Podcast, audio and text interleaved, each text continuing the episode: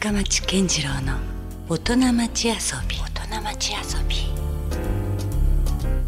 さあ、えー今週遊びに来ていただいているのは建築家の松岡京子さんですよろしくお願いしこんばますんは。よろしくお願いします。お久しぶりですよねお久しぶりですね。はい会いたかったです。いやいやあの私とはですねそもそもあの比較的最近出会いがあって、うんあのほぼ日の学校がね、はい糸井さんが主催している、えーイベントがまあありましてそこに松岡さんもいらっしゃってね。はい。でようやくお会いできましたねみたいな。いやいや、私はもう前々からお会いしたかったんですけど。いやいやいやねなかなかその機会が ようやくできたなっていう感じで、はい。僕も嬉しかったです。ね嬉しかったんですけども。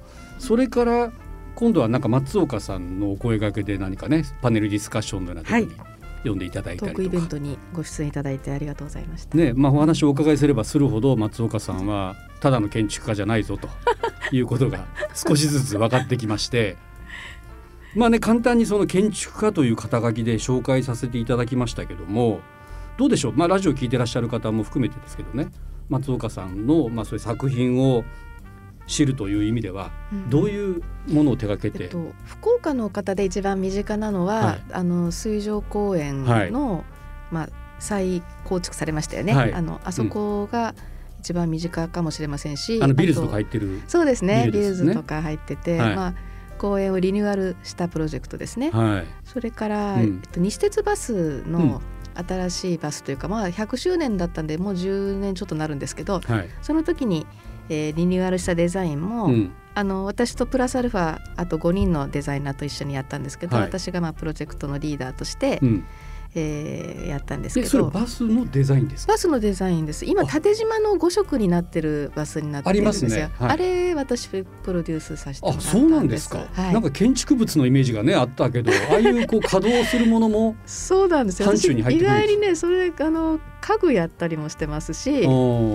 で、えっと、北九州空港に行く連絡橋って海の上を渡ってる橋があるんですけど、うんうん。それも私のデザインあら。何気に知らないうちに結構通ってますね いろいろなとこね。なので、えー割と公共的なものが多いですしうん。あの本当家具って言ったらこんなね机の横に置く小さいような可動の家具から、はい。一番大きいので橋やらせてもらったんで、えーまあ、スケールをいろいろ超えて仕事をさせてもらいました。そういうなんかその公共のものもたくさん手掛けてらっしゃるじゃないですか。はい。そういうのってやっぱ基本的にあれですか？コンペティションというか。えっといろいろですね。でもも私う名指しで来る場合もあるわけですか？あります。ます。はい、はい。うん。博多あ博多南駅って中川市はい。にあるんですけど、うん。その駅前のビル博多南駅ビルっていうのも、はい。この間リニューアルしたんですねうん。私。でそれは、えーコンペというかあのプロポーザルで買ってうん。やったんですけど、おー誰も来ない駅ビルだったんですけどそれをリニューアルして、うん。今こう街づくりの拠点みたいな風になってて、あーだからなんかそういうちゃんと実績が積まれてるから、うん。まあ、お声もかかったりとかっていうことになっていくんでしょうしね。そうですね。プロポーザルはある程度実績がないとまず参加できないっていうのがあるんですよ。エントリーがまずできなかったりするわけですね。うんそういうのもあるんですね。なんか大物が多いですね。えーっとね私ね家のなんかデザイン設計とかっていう。住宅やってないんですよただ集合住宅はやっていて、まあ、いいわゆる福岡で有名な、まあ、自分で言うのもなんですけど、まあまあよく知られてるデザイナーズマンション系は、はい。かなり私が設計してます。あら、はいかなりもうなんていうんですか？もう知らないうちに松岡さんの作品とは 我々福岡市民っていうのが触れ合ってるんですね。いや嬉しいです。そう言っていただけると。まあバスはねだでもそれまで動くものはあまりデザインしたことなかったですけど、はい。その西鉄バスは 初めて動くものを手掛けて、うん。で普通建築物やこ土木の構造物もうん。行かないと見れないじゃないですか、うん、だけどえ来たよみたいな。なんか腹通ってるわみたいな。それすごい不思議な感覚でした。でしょ？なんか自分のねものに出会うまた出会うとまたね感慨深いものそうがなんですよね。あるでしょうからでね。また乗り物の仕事がその後また来て、うん。日鉄のさんのやったので、はい。えっとある町でやってですね、うん。たらそのまた新しいバスのデザインをやってそれはコミュニティバスなんかもっとぐっとちっちゃいんですよね。うんうん、でバス停バスをやったら今度バス停作れって言われてこのバス停もバス停も デザインして？もう本当だからなんか街の一部ですよねつまり。そうですね。なんかそういう生活の背景を作るうんっていうのがまあ私の仕事ですね。なるほど、もうなんかすごくねその建築の世界でもメインストリームを言ってるような感じもありますけどでもなんて言うんでしょう今でこそねそのまあジェンダーフリーな時代に突入してはいますけどなかなかその建築の世界で女性でやっていくっていうのもね今までまあ振り返ってみると大変だったんじゃないですか？よくねそう言われますね。うんで私自身はあの大学院からアメリカに行ってて、うん。その後台湾にも住んでましたし、うん。あんまりそういう環境では男女の云々ってなかったんですよね。そうか。だから日本じゃないとこに行くとね結構そういうはい。ところにむしろあの友達の半分はゲイだったりとか そういう環境にいたんで。クリエイター結構ね もそうです。そういうね。もうニューヨークの美大系とかもうほとんどゲイなんで。いや本当その方がもうマイあメジャマジョリティって言ってもいいぐらいはい。多かったりしますもんね。そうなんですよ。でこの間卒業して間もなくあ来年30年になるんですけど、うん。本当はあの私が行ってたコロンビア大学のうん。同窓生と,、はい。えー、と今年6月にポルトガルで集まるはずだったんですね。大同窓会を30人でするはずだったけど、まあ、ダメになっちゃったんですけど、まあねでオンラインでやでったんですよその同窓会を。でやっぱりみんなゲイでした。そうなんだ。みんな終始買いしてなかった。まあじゃあむしろ女性の方が珍しいというかそれはそそうかもしれませんね。私レズビアンに全然モテなかったですけどね。ああそうですか、えおー。ーまあ、そういう環境で日本に帰ってくると、うん。あ女性なんだって驚かれたりも,、うん。もちろんしますし、うん。あと若い頃は現場に、まあ、か現場管理するからですね私たちは。現場管理に行くと、うん。その職人さんから「うんあんた誰?」みたいな「おうで姉ちゃん危ないよそこを歩いたら」とかって。でとてもこの人が設計デザインしたとは思わないぐらいな「姉ちゃん呼ばわりでしたから。ねそういうまあいある種偏ったねこう意見っていうかそのね 考え方ってあると思うから。よね。うん。だけ、ど、本当にがむしゃらっていうかなんかもう忙しくて、ねうん、えーすごくある意味そういうことには鈍感になってました。あなるほど、ね、別に何言われてもいいと。うん、とにかくこの建築をきちっと仕上げて、うん。いいものにしてクライアントに引き渡すっていうことが、うん。もう第一の使命なんで、もうん。うそこでだそのだってクライアントは私に頼んでくれてるんですから、うんうん、そこでもう第一関門突破ですよね。そうですね。であとはもう何何言われても関係ないと。結果を残せば。はい。ねいいといううんうん。もうそんなことに気を取られてる暇なかったですね。だからうん。何と言われようと。それと私の仕事はやっぱ大きい仕事が大きかったんで、一100人いて私一人女性とかもざらにあったんですよ。でそういう環境だと逆に私は覚えられないんですよ。名刺交換したらトランプみたいになっちゃって、うん。うんうんうんなんトランプカードですね、うん。大統領じゃなくて、はい。で私は覚えてもらえるんですよ。逆にね、当たり前ですけど、うんだからそれはすごくいいところもありましたよね。印象には残りやすいからね、うん。そういった意味ではやりやすさもはい。あったんでしょうけどね。あるし、まあ物おじしないから。うん、困った女だとは思われたといやいや思いますけど。でもなんかそれはすごく自然体だし 素敵だと思いますよ。私はやっぱり建築家としてあの、まあ、技能を持ってるし、うん。えっと、私のスキルっていうものを、まあ、デザインのスキルとか考え方とかを、自分もプロジェクトを通してどんどん成長していくんですけど、うんその時にやっぱ受け身じゃないっていうか、うん。私たちの仕事はやっぱり指揮者なんですよねオーケストラの。指揮者じゃないといけないのうん。でだ、から一人でもできない。一人でもできない、うんはい、私は釘も打てないし、うん。コンクリートも流し込めませんし、うん。設計っていうので言っても私は設計をするけど構造計算は他の人にお願いしたり、うん。設備はうん他の人にっていう、まあ、チームワークなのですよね。でもその時に指揮棒を振る人が必要だし、この曲はこんな風な演奏をしようっていうように、この建築はこんな風なものにしていくっていうのを責任取る人間なので、うんその誰かの後ろに隠れてたりとか、うんあのエクスキューズできない立場ですよね。なるほどね。うんいやでもにしても肩書きもいっぱいありますよね。肩書きそうなんかどんどん増えちゃって今はまず一番わかりやすいところで言うと大王これも不動産の会社ですよね。はい、これはあの父が、えー創業した会社で今年52年になるんですが、これの代表取締役社長はいで、すよね。えー、4年前にあの2代目社長に就任しましたんで、うんえーそこの不動産会社の社長をしていますけど、はい。私がもともと作った設計事務所は、えースピングラスアーキテクツと言いまあしてそもそも別にやってたんですか？あまあ全然別ですだかおら父様とは？あ全く別です。だから私は設計事務所を、うん。まあ、約30年前からはい。初めはアメリカで始めたんですけど、おでこう日本に帰ってきてやってて、だからそれはそれでもう私の会社なんです。こっちが私のし会社だしう。ん全てのデザインワークはここでやってます。あなるほどね。はい。そっちがだけど、まあ、大王の社社長になったんで、うん。そっちの会仕事もしてます。なるほど。でも今はいろいろ融合して一緒にやることも増にやしてますけど。こともあるんでしょうね。今はですねうん。まちづくり系は一緒にやろうって思ってます。けまあ、ど、その他社会活動的にも NPO 法人だったり一般社団法人の代表理事とか理事長もされてらっしゃるとかね、はい。うん。まあ、考えてみたらなんですけどね。そのルーツがあるわけですよね松岡さんにとっても。何かその建築家を志すようなきっかけとなるような出来事っていうのはあったんですか？はい、えー私子供の頃は作家になりたかったんで文章を書くいうか文章はいはい、うん。になりたかったんですけどあとこう音楽ピアノも好きだったですし、音楽も好きだったしあと絵を描くのも下手くそですけど好きだったんですよ。で、まあ、文化芸術系ですね。そうですね。うとだけど、えっとそれでどうやって作家になったらいいかとかわからないかったからですね、でどうしようかなと思ったんです。うん。でそうしたらあーやっぱり女性として仕事していく時それ中学校入ったぐらいなんですけど、うん。でどうやら女性は難しいらしいから資格を取っといた方がいいらしいと思って弁護士目指そうと思ったんですよ。で父に弁護士どうって言ったらそれ立派な仕事やけどって心の中では父はお前向いとらんと思ったなと思うんですけど そうは言わずに父が「いやあのお前もっとクリエイティブな仕事の方が向いとるぞ」って言ってくれて、うん。あそうかと思った時に、うんあのある雑誌がを見て「建築は総合芸術だ」って書いてあったんですよね。うんでそうか総合芸術ならなんか面白そうだなと思って建築に入ろうって思ったのがもう多分中学ので卒業する前には言ってたみたいです。全然早い方じゃないんですか。早い方なんでしょうね。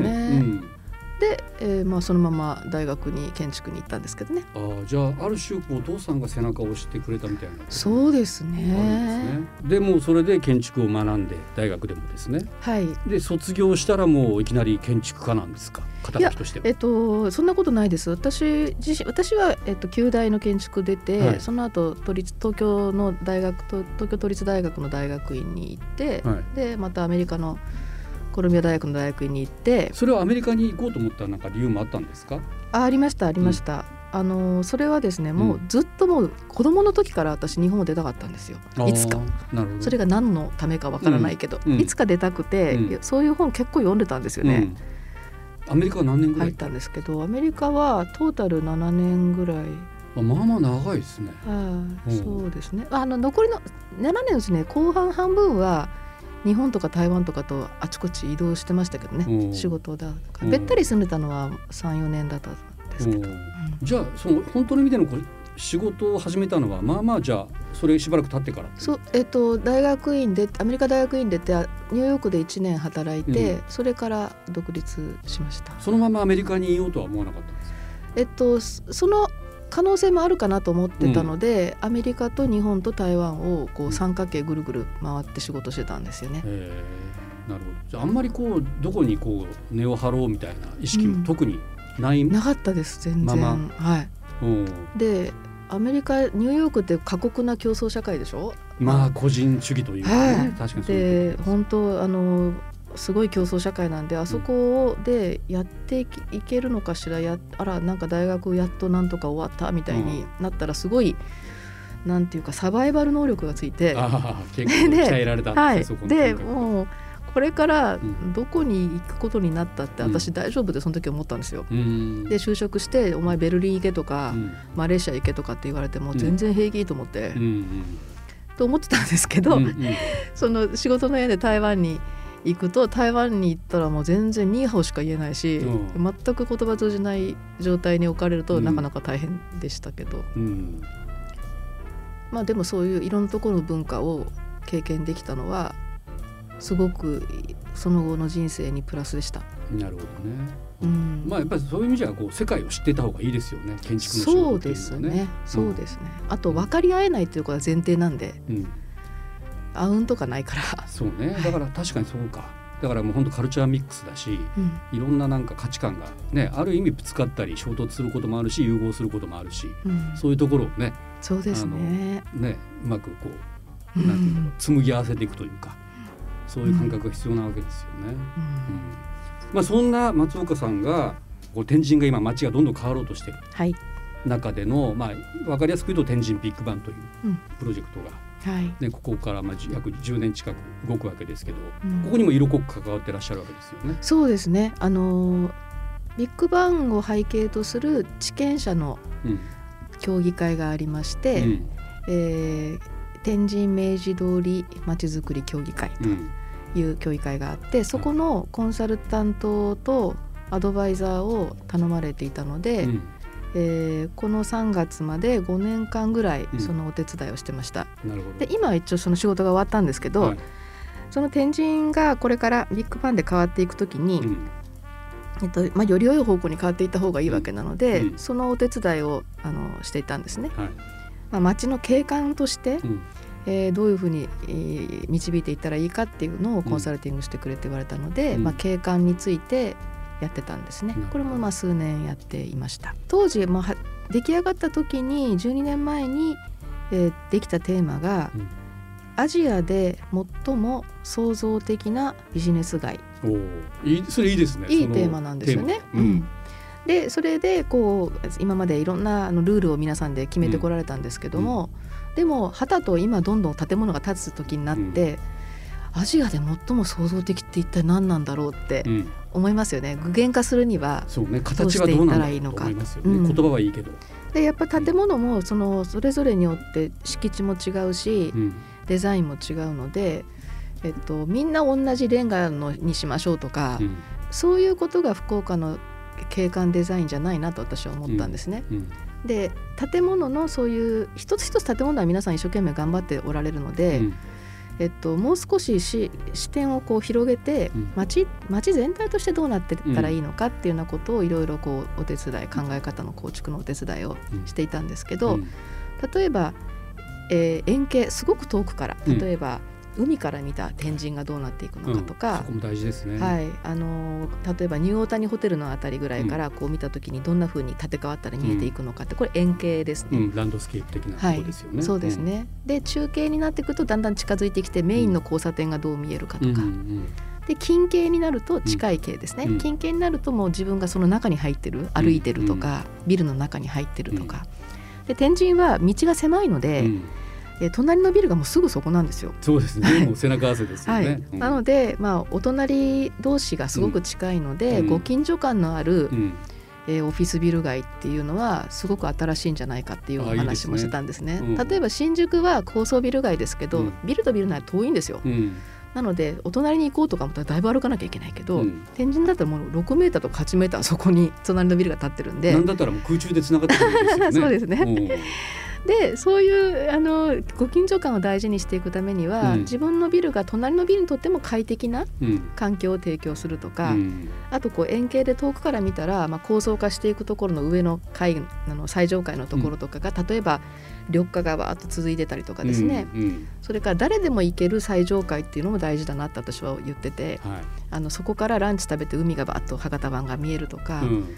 あの企業の社長室だけじゃなくてですね、うんうん え民主的に誰でもそのいろんなレベルを楽しめるようにしていこうとかいう話をしてたんです。い。やまあまさにこの前ね松岡さんにお声掛けしていただいてパネルディスカッションでそういう話をねお伺いしてすごいいいなと思ったのがやっぱりその屋上がね緑化されて上から見たらもうなんかねそれぞれバラバラのビルなのに何かこうつながってるなとい。うふうなね、うん。そういう感じもすごく素敵だなと思ったしそのやっぱりどうしてもこう規制緩和で、まあ、高くなるわけですよねそれぞれビルが。はい。でそれがちょっと圧迫感がねうん。あまりこうあってもせっかくね今までの福岡っていうのは空がよく見えるとそうですね。いう街でもあったので、うん。そのあたりもちょっと気になるところではあったんですけどね。はい。うん。ここでそこでキキーガワードの一つとして言ってたのはリタうん。リコじゃなくて、うんリタでその立ち上がってわと上が例えば緑化されてると遠くから見ても気持ちがいいとか、えーそういう周りの人たちにとってもうん。うんなんかこうねいいことをこう提供されてる。える。ええ。うん。それからやっぱそこに働きに来る人が、うん。やっぱ天神で働きたいって思う、うん。天神じゃないと嫌って思う。うん。そういう魅力ってどうやって作っていくのかっていうような話をうんあのしてたんですね。うんやっぱり人がこう街って支えてるんわけですもんね。そうですね。確かにそういうこうハードウェアとしての建物も大事だけれどもそこにどう人が生き生きとねうんこうせ生活社会生活を送るかとはい。いうところでまああの私だったらいわゆるこう音楽という立場で、うん今その福岡ミュージックマンスというね音楽でこう街づくりというかそういうことをちょっと意識的にうんやろうとしてるところもあるしなんか福岡のやっぱりその文化音楽っていうのは非常にこうある種のこうアイデンティティみたいなところあるじゃないでですか。すね。だからそういうところも街の魅力としてある種の付加価値としてうん出していければなと思ってるしだから今回の天神ビッグバンでそのまあ文化施設もそうですしうん果たしてどこまでねうんそういう要素が、まあ今ねこうなかなか世知辛い時代じゃないですか。そうなんですよね。もうとにかく家賃収入を確保しようとかっていうねはい。ことばかりになるとどうしてもそういう文化ホールみたいなのを作ったってうんお金にならんぞとかうん言われがちなんですけども、はいまあでもやはりそこが人間生活を豊かにするうんまたきっかけだったりもするのでね。松岡さんにはぜひ戦っていただきたいそこ ただそれはずっとあのそういう話も地権者の方たちにはしてきてあなるほどホールってやっぱ儲からないですよね。そうなんです。よそれから設備的には建築的には結構手間がかかるんですよ。うんうんせいろんな機材とかもいるし、うん。ある程度こう天井高も高く必要だし、だけどそれを入れていかないと天神らしさじゃなくなるし、うん。なので、まあ、高く建物建てられる床もいっぱい増やせる代わりに、うん。公共に寄与しなきゃいけないっていう、うん。その交換条件が設定されてるので、はい寄与する側の方が今のところその地上面に広場をこう作っていくっていうのになってるんですけど、うん。私が主張していたのは、うん。まあ、広場もいいけれど、うん。みんな広場作ると広場だらけになってしまうんで。はいなので広場じゃなくて例えば他の上の方の階にうん。ホールがあるとか、うん。あと美術館があるとか、うん。ギャラリーがあるとか、うん。なんか文化に寄与するものを入れれば、うん。寄与したことになるっていうふうにしましょうって言ってたんですけど。それは採用されそうですか？うん今のところまだですね。何ですか？うん。いやいやそこ結構ね、福岡はなんか大事にしてほしいとこなんですけどね。そうですね。だってその経済規模とかを大きくまあすることもまあ一部もちろん大事だとは思いますけど福岡の目指すべきところはそこでもないような気がするんですよね、うん。だってもうすでに東京大阪あるし、そこと張り合うよりは、うん。そこにもない武器をねうん魅力をはい。なんかどんどん福岡は走っていってほしいなと。そうですね。ね。あの景観ってさっき言葉をお伝えしましたけど、はい。景観って風景とは違うって言われてて、風景っていい風景ってっていうのは例えばもう海がとかうん。山がとかって。でそこに人がいるとかいないとかっていう関係ないんですよね風景って、うん。うんでも景観はうん。人がいてなんぼって言われててなるほど。なる人とその環境がセットになってるのを景観だと。ほどね。人がいないとかは意味がなくて人がどんな活動をそこでしてる、それが空間と一体化してるのが大事だとうん。言われてるんですね、うん。だからまさにおっしゃった、まさに景観がやっぱ重要うんになってくるわけですよね。そうですね。あとやっぱそこでしか働きたくないそここだから働きたいと思う場所を作るにはうん。やっぱ音楽やいろんな文化がついてこないとうん。っていうのも持ってだから。ある種のこうステージみたいなもんですよね、うん。そこでこう自分が輝きたいとうん。思える場であれば、やっぱりそのまさに松岡さんがおっしゃってるような天神で働きたいとかねあそこじゃなきゃダメだっていうふうになんかどんどんなんか近づけるような気がしますもんね。うん、なるほど。さあそしてですね、あのまあ、その天神ビッグバンの流れの中から生まれたかどうかはちょっと私も定かではありませんがワン九州ミュージアムというね、はい。また新しいプロジェクトをはい、松岡さんが立ち上げられてはい、私もありがたいことにお声掛けしていただよろしくお願いします。まだ僕もよく分かってないんですよ。ですよね。具体的に。この辺をちょっとだから何 何なのかっていうのをちょっとお話を、えーこの、えー秋に9月から、えー、3か月間あの毎月10日間ぐらいかけてはい。社会実験をしようと思ってま社す。会実験、はい、うん。社会実験という位置づけなんですけども、で、えー、 One 九州というのはあの九州はバラバラじゃなくてやっぱり九州は一つだよねっていう意味ですけども、はい。これは私の造語ではなくていろんな方が今 One 九州って言い始められていま。です。すチャリティーイベントの時にも One 九州っていうですよね。 One 九州ですよね。はい、しましたね。はい。でなぜミュージアムかっていうとさっきお話したようにやっぱ文化が大事だと思ってるから、うん。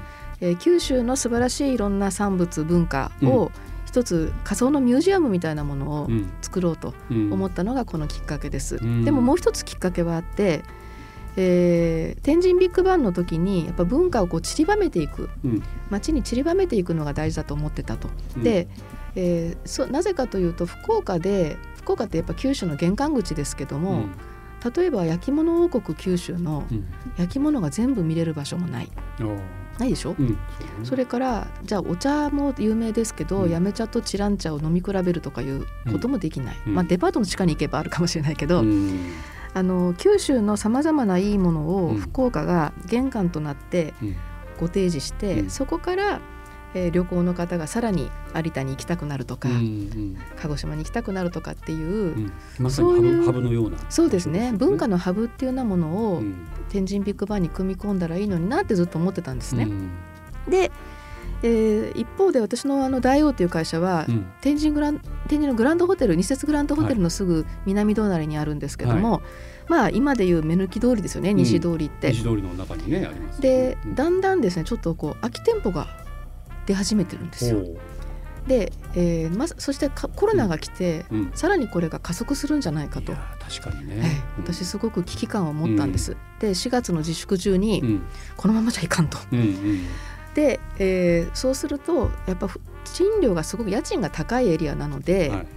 えー短期間で借りれるようにしてうん。実験的にこう不動産を借りれるようにすると、はい。もっと利用が促進されるんじゃないかと。うんで空き家が長いとやっぱ街がにぎわいがなくなっていくので、うん短期でもいろんなものがこ組み込めていけたらいいなと。まあうん。ポップアップストアって言いますけども、はポップアップストアを仕掛けようと。でその時に、えー天神の皆さんにこういうのやった方がいいよって言ってましたけど、うん。まず私がやろうと思ったんです。はい。その文化を散りばめていくっていうのを。でこれで、えー何か新しいものが生まれたり皆さんが喜んでいただけたら、うん。それがきっかけになって天神ビッグバンにうん。またそれが具現化していくかもしれないとうん。思ってまず自分が、えーやろうと 思ったのが始まりです。なので今考えているのは、うん。えっと九州のお茶や、えー焼き物や、うん。それからお酒とか、はい。ワインとかうん。あの九州の素晴らしいものをうん。ポップアップストアで、うん。ポえーップアップでありセレクトショップであり。セレクトショップであり、うん。しかも、えっと数店舗空き店舗を使わせてもらうので、おーそれをこうはしごで歩いていくとうん。街歩きにもなるし、なるほど。で、うん。えー今まででは違う切り口うん。で深町さんの音楽であったり、あの食であったり、うん。えーいろんな方にプロデュースをしてもらってその組み合わせうん。例えば何々焼きと何々茶とか、うんうん。そういう組み合わせでもって、えーその文化を深く知っていくうん。そういう取り組みをやってみようと思ってるんですね。なんかすごいいいですよね。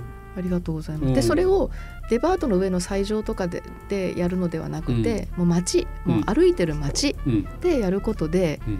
あの人の目にもっと触れやすくなりますし、うん。まあ、違う層にふ触れやすくなるのかもしれませんけど若い人とか、うんうんそれから街歩きにつながっていくっていうふうにして、うん。街のにぎわいを作っていくっていう取り組みなんです意外とねこう福岡に住んでても九州のいろいろ個々の魅力とか知らなかったりすることもね多いですし、はい。で今だったらもう福岡たくさんの県からね一回入る場所にもなってるんでうん。そういうところでねはい。ちょっとやっぱりいろいろ体験していただくっていうのはい、もすごいいいですよね。そうですね。で福岡はやっぱり九州で一人勝ちって言われてきたでしょ？うん。やっぱずっとそのお金を吸い上げててるというか、ね、はい。九州の中でもね。うん。だけどそれを歓迎する福岡っていうのもうん。大事なんじゃないかなって思ってるんです。うん、いいと思いますね。それはだからすごくこう並行的につながっていっている各県がですね。はい。そのなんか中での中心に福岡があるんだったら全然もう素敵ですよね。